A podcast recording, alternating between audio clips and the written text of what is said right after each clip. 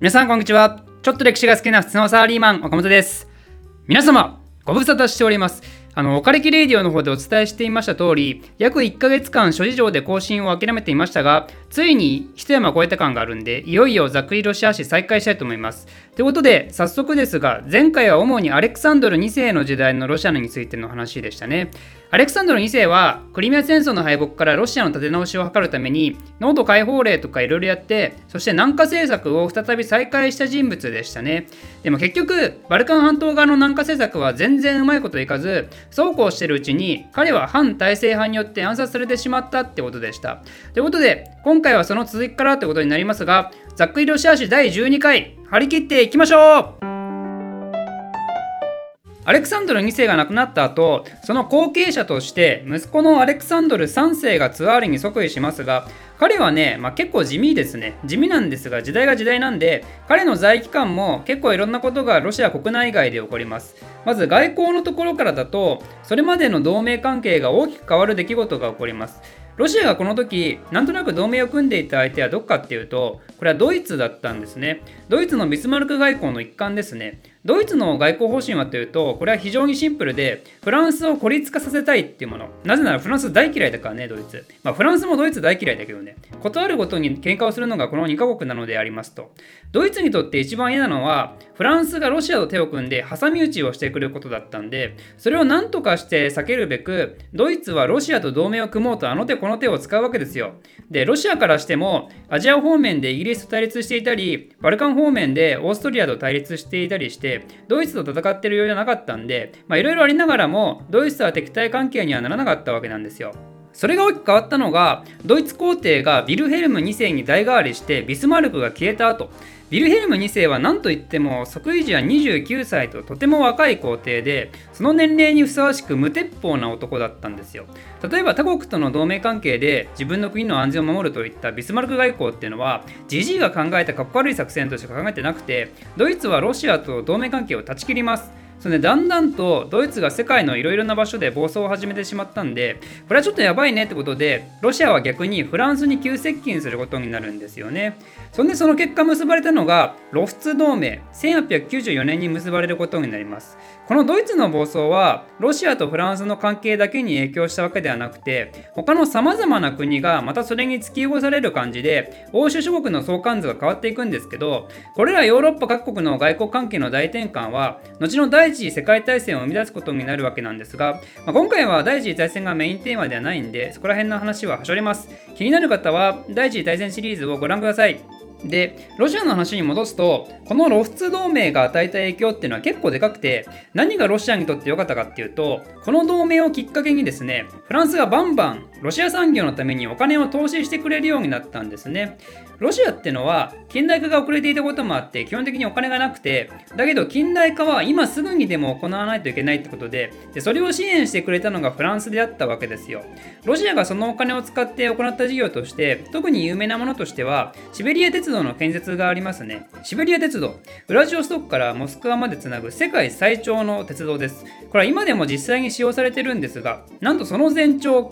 9297km 長くてしんどいで有名なあの東京博多間の新幹線で約1200キロですからね、まあ、それを3往復するぐらいの長さであるわけですよ。でも移動にかかる時間はというと、これはそんな望みみたいに早く行けるもんでもなくて、なんとモスクワに着くのに大体7日ぐらいかかるとか、なんとか。いや、ロマンですね。人生一度はシベリア鉄道乗ってみたい気持ちありますけど、まあ、結構車内は過酷な環境らしいんでね、乗ってみたいと思ってるぐらいがちょうど良いのかもしれませんね。ということで、アレクサンドル3世の時代の外交では、ドイツからフランスへ接近して、逆にドイツは関係悪化っていうのが起きたってことですが、そもそもなぜシベリア鉄道の建設が行われたのかっていうのは、まあ、前回の話とつながるところがあって、何度も言ってるように、ロシアは凍らない海を目指して南下政策をとっていたんだけども、地中海方面はヨーロッパ諸国に邪魔されまくっていたわけですよね。なんで、じゃあもう東に行ったれってことで、シベリア方面の開発がより一層重要な施策となったっていうことがあります。アレクサンドル3世の時代、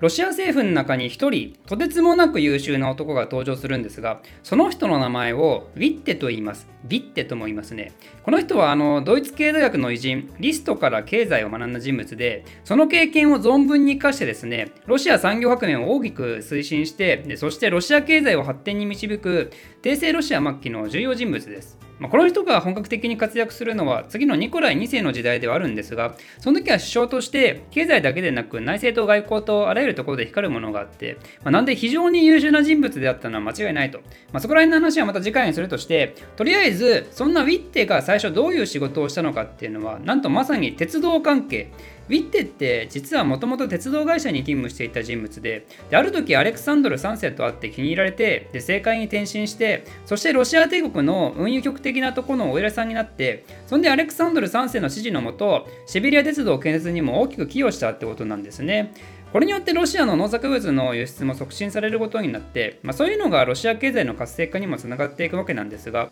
ただ、まあ、経済のためと言いながらもやっぱり極東にロシアが進出してくるのってね別に全ての国から歓迎される話でもないですからね。経済力と軍事力は紙一重みたいなもんですからだからロシアがどうもきな臭い動きをしているって話はたちまち日本にも伝わって日本の中でもロシア脅威論が唱えられ始めることになります。でなんとタイミングいいのか悪いのかアレクサンドル3世の息子の皇太子ニコライがね、ちょうどこの時、日本に遊びに来てたんですよ。で、案の定というか、とある日本人の暴漢によって襲われるっていう一大事件が起きてしまいます。その名も、大津事件。大津で起きたから大津事件ですね。ニコライはそれまで日本に対してのイメージはめっちゃ良かったみたいなんですけど、この事件をきっかけに、ニコライは日本に対して闇落ちしてしまいます。まあ、命の危機だったんで、これは当然っちゃ当然ですけどね。ま、その話をもう少し細かく知りたい方は、ぜひ私の大津事件の動画を見てみてください。まあ、でもニコライは大津事件で後遺症残るほどの怪我を負ったんだけど別に命には別じゃなくて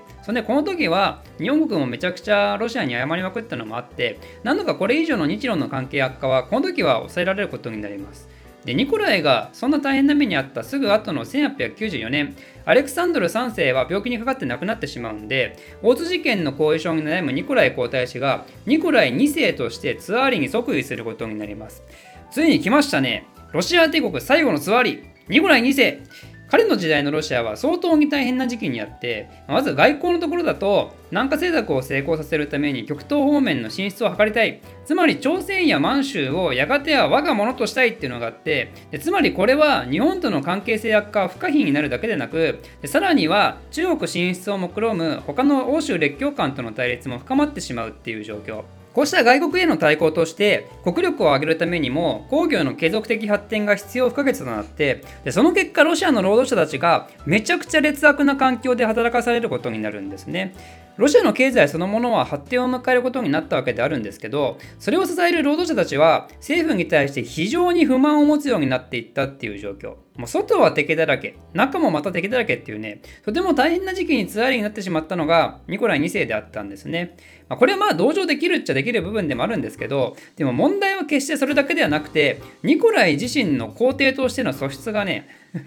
ちょっと、あの、ニコライ2世ってね、彼は先制政治大好きマンだったんでで、しかも上からの近代化を目指す啓蒙先制君主っていうよりかは、絶対要請寄りのね、もうチンは国家なり的先制君主を目指していたんで、おじいちゃんのアレクサンドル2世のようなね、解明的な人物では全然なくて、だから民衆のことなんか全く興味ないんですよ。それでもまだ個人としてとても有能でで戦争でも経済でも課題解決能力とか高ければいいんだけどそういうのもないんですよ大事なのは自分の家族の幸せな暮らしである農民のことなど知らん。ただツアーリとしてのプライドはある。だから俺のやり方に変な口出しするなみたいなね、まあ、普通の会社員ならね仕事よりも家族が大事ですっていうのは別に全然ありなんだけどもうその心はむしろ大事だよねなんてもう現代では称賛されることすらもある価値観ではありますが。でもねやっぱ一国家君主がそれをやっちゃダメなんじゃない？もうちょっとさ大きな船の船長である自覚が持つべきなんじゃないっていうようなことを、まあ、大いに思わせてしまう男がニコライ2世だったんで、まあ、彼の時代のロシアっていうのはこれでもかというほど荒れまくってしまうわけなんですがその話はまた次回。お楽しみに。